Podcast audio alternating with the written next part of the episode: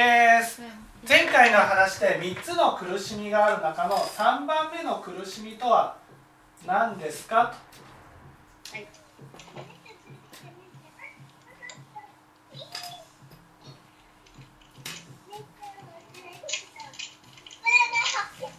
これは私たちがその私たちの抱えている苦しみの中で最も苦しいものです。最も苦しいものだし最も根本的な苦しみです。それは何かというと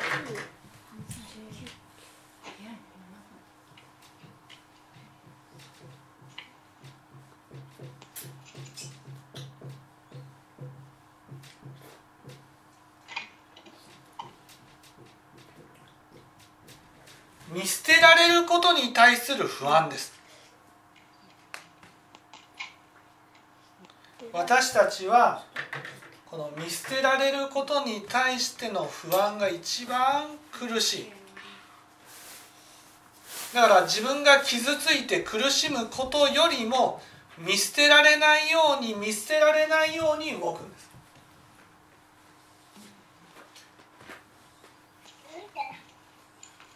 この見捨てられない見捨てられることに対する不安見捨てられることに対する苦しみから私たちは、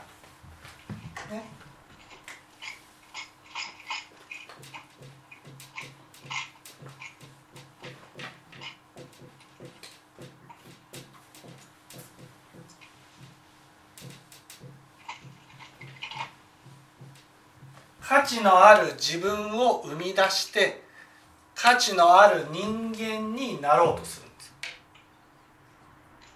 す。その見捨てられるというのは世間の人見捨てられるっていうのはこれは有意識だから自分が見捨ててるんです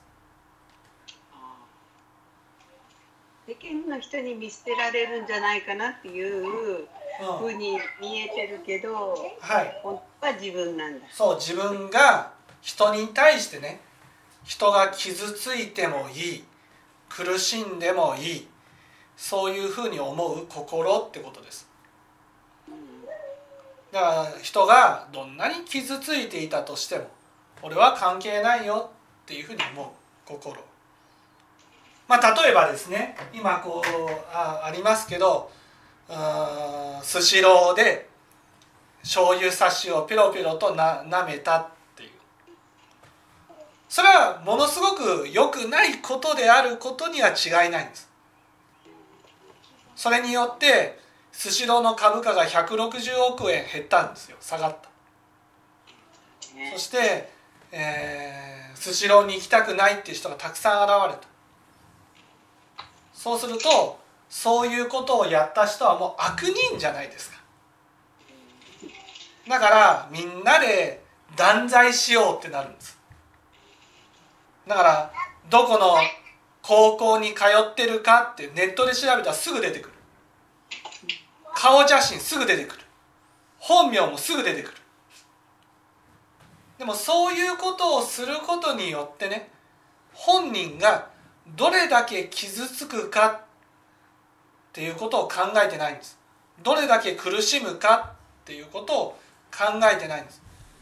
むしろ苦しめば苦しむほどいいと思ってるんです。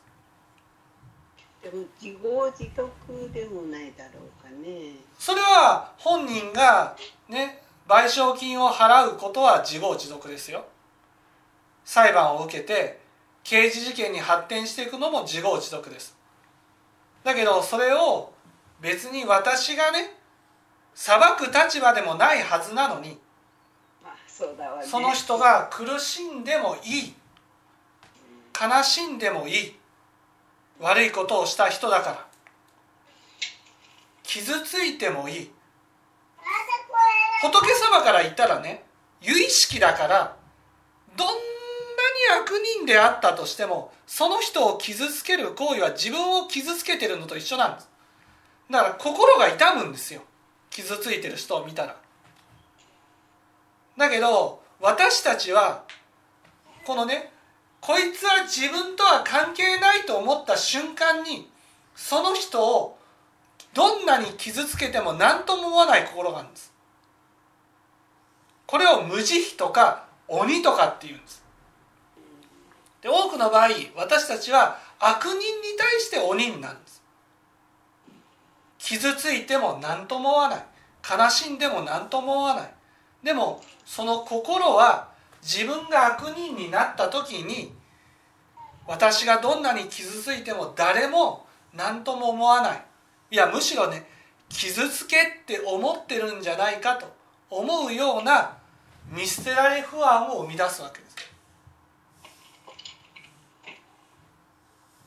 それが本当は自分の心なんだね。そう。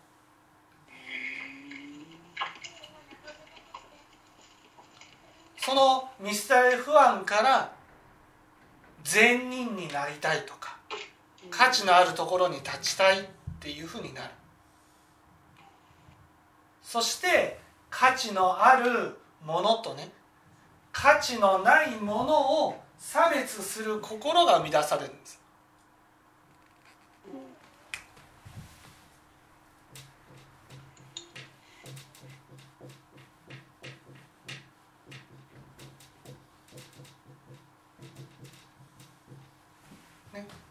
そして価値のないものを否定したり攻撃したり価値のないものを傷つけたりすることが始まるわけです。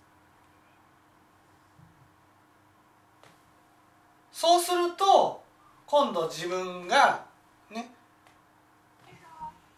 価値がないところに立った時に自分のやった行為が自分に返ってきて苦しむ。これが2番目の苦しみになるわけ。ですそして価値のあるところに立つために価値のあるものを一生懸命かき集めていく。でも最終的にね価値のあるところにどんなに立っていたとしても臨終になったら崩れる。価値のあるものをかき集めている行為自体が無駄になる。それが一番目の苦しみになるわけです。全ては見捨てられ不安。見捨てられ不安っていうことはこの人が傷ついても何とも思わないっていう心から起きるんです。自分とは関係ない。自分は悪人じゃないから。自分は価値のない人間じゃないから。そういう気持ちでその人が傷ついても何とも思わない。その無慈悲な心が自分を一番苦しめるんです。もちろんねいやあその醤油差しを舐めてる人の立場に立ってねかばってあげなさいっていうわけじゃない。だけど仏教を聞いてるものだったらねもちろんスシローもひどい目に遭ってるけどねその加害者のその高校生の少年もねいっぱい傷ついているんだろうなっていうふうに思ってあげてほしいってことなんです。傷ついて自分っていうものを出したくてそういう行いをしてしまったといういやそれはバカにしてやったんです。その行いをしたのはね。バカにして。バカにしてっていうことはバカにするっていう行為は価値のあるところに立とうとしてるわけ、うん、そうだね自分だそういうことをやることによって価値のある自分だっていうことを示そうとしたわけです。でもその行為自体が愚かな行為でね自分を傷つけていくんだけど。でも私たちはそれで傷ついてる人を見てねきっと仏様だったらねそういう人でもかわいそうかわいそうだから助けてあげようってこととは違うんですよ。助けてあげる仏様から見て助けてあげるってことはきっちり結果を受けるってことですから。結果を受けてもう二度とやらないように反省していくっていうことがそれが助けるってことですけど。だけどその人が傷ついていることを傷ついていいんだとかね。もっと傷つけとかもっと苦しめとかね。そういうふうに思う心がそれが自分に跳ね返ってきた時にね自分を苦しめることになるんですようんテレビでは本当にみんな外野席は わーわーね騒いで、うんうん、決していい姿ではないよね。はいみんな悪人を罰を与えよう与えよう与えようとしてるけどね。その罰を与えている相手はですよ。結局自分自身なんだっていうことに気づいていただきたい。それが仏教の教えなんです。相手を苦しめっていうのは相手じゃないんですよ。私の心が見ている相手は全部自分なんです。だから自分を苦しめてるのと一緒なんです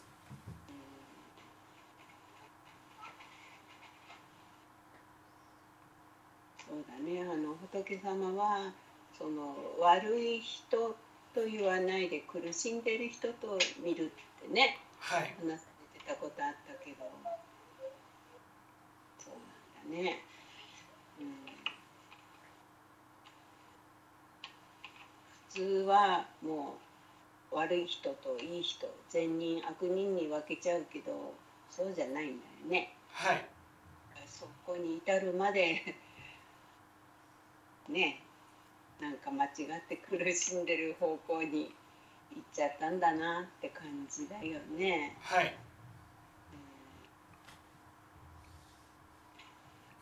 本当に知恵がないことでそういうことしたら楽しいだろうなと思っちゃったんかね。うんそうですね楽しい楽しいっていうかいわゆる誰かをバカにするってことですよね。バカにするっていうことは自分は価値のあるところに立てるんです。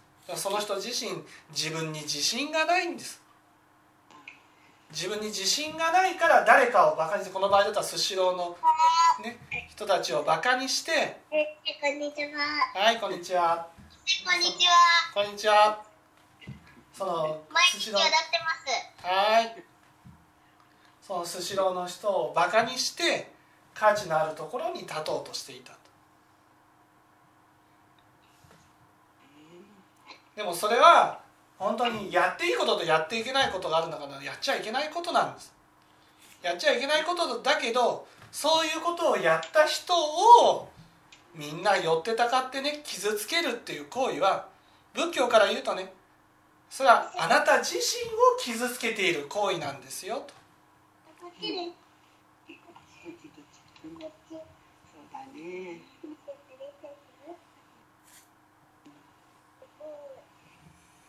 それが結局そのね醤油差しをピロピロと舐めている人と心は同じことをやってるってことなんです。それが被害という意味ではね全然規模の違うような被害ではあるけれども心は同じ心を持ってるってことになるんです。いわゆるバカにしていいんだ傷つけていいんだっていうふうに思ってるという意味ではね一緒なんだ。ね本当にあの縁がそういう縁が来たら。そういう縁が来たら自分もわからないけどそういう縁に合わないだけ幸せだなと思ってね、うんいやーでもテレビ見たらそればっかりだもんね、うん。悪いものをつっついてね。だから3番目の苦しみは有意識によって起きてくる。3番目の苦しみはこの見捨てられることに対するつまり偽情の苦しみです。見捨てられる、はい。うんねえ、ちょっと食べちょうだい。ばあちゃん食べちょうだい。はい、ちょっと待って。よ。どれにしようかな。ちっちゃくて。もいいですか。やろ大きい方がいいな。う。これでもいいですか。うん。分かって。いただけたでしょうかはい、はい、すいません。はい、ありがとうございました。先生にバイバイ。